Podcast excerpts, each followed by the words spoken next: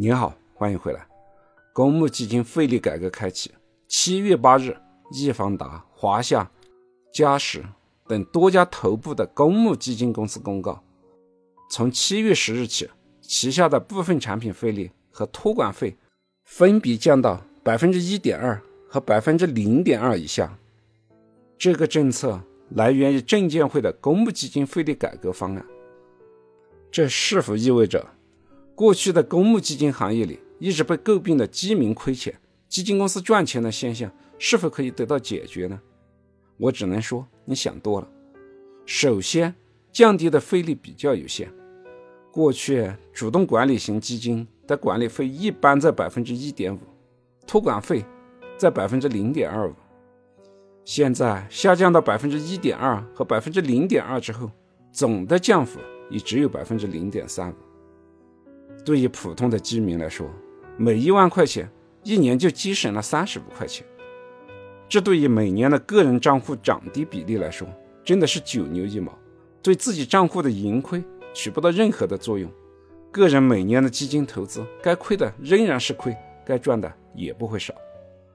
但是对于基金公司来说，如果基金规模是十个亿的盘子，每年就少收了三百五十万。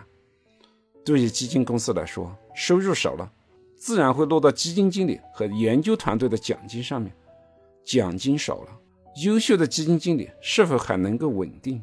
优秀基金经理是否还有激情去认真的研究投资的标的？这些最终都有可能影响到基民的收益。当然，在这里我只是个假设，一个逻辑推理。现实的情况是，基金公司所收到的管理费还是比较高的。关键就在于，基金公司收取了这个管理费之后，是否聘请到了优秀的基金经理，对基金进行负责任的管理。如果没有优秀的基金经理，那么这个基金管理费再少也不值得投入。对于基民来说，如果买入了这样的基金，既浪费了我们的时间成本，又浪费了我们的机会成本。如果主动管理型基金经理不够优秀的话，那就还不如购买费率更低的宽基指数。所以，基金费率下调之后，基民少付出的这一点点钱，并不能主导基金投资的赚还是赔。基金公司赚钱，基民亏钱的局面仍然没办法打破。关键在于，基金投资的时候选择的是不是优秀的基金经理。第二，基金公司赚钱，基民亏钱的这个现象，能否通过？浮动费率改革来实现呢，也难。所谓的浮动费率，比如说每年给你设定百分之五的收益率，达不到这个收益目标，基金公司不收取管理费或者少收管理费；超过这个目标，获得的盈余，基金公司可以拿走百分之二十。从这个收费办法来看，似乎是扭转了基民亏钱、基金公司赚钱的现象。但是啊，这个收费办法也存在比较大的问题。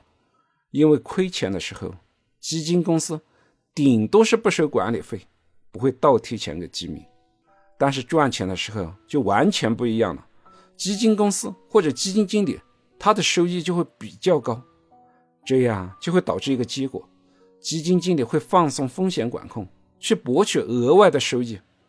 这对于基民来说，反而可能是灾难性的。在私募基金行业里面。早就是按照这种浮动费率的方法进行收费的，在整个私募行业里，头部赚钱的基金赚的很多，但是后面有一大批的都是亏损比较大的，有的亏的连本金都不剩了。这样的案例在网络上一搜一大票。证监会改革方案的初衷是好的，也是希望通过费力的改革，让基金公司能够让利给基民，同时规范公募基金的收费行为。但是。基民赚不赚钱，与基金公司的收费没有必然的关系。个人投资的时候，还是需要沉下心来，好好的去研究基金公司，好好的去研究每个基金经理。最终你选择的基金经理是否值得信赖，他的投资风格是否与你匹配，这些才是重点需要考虑的问题，而不是关注费率的高低。如果只关注费率的话，费率最低的是直接在场内购买 ETF 指数，但首先需要确定的是自己是否有这样的投资能力，是否有这样的认知，因为我们每个人在这个投资市场上，最终只能赚到自己认知以内的钱。感谢你的聆听，顺思财宝，下期再见。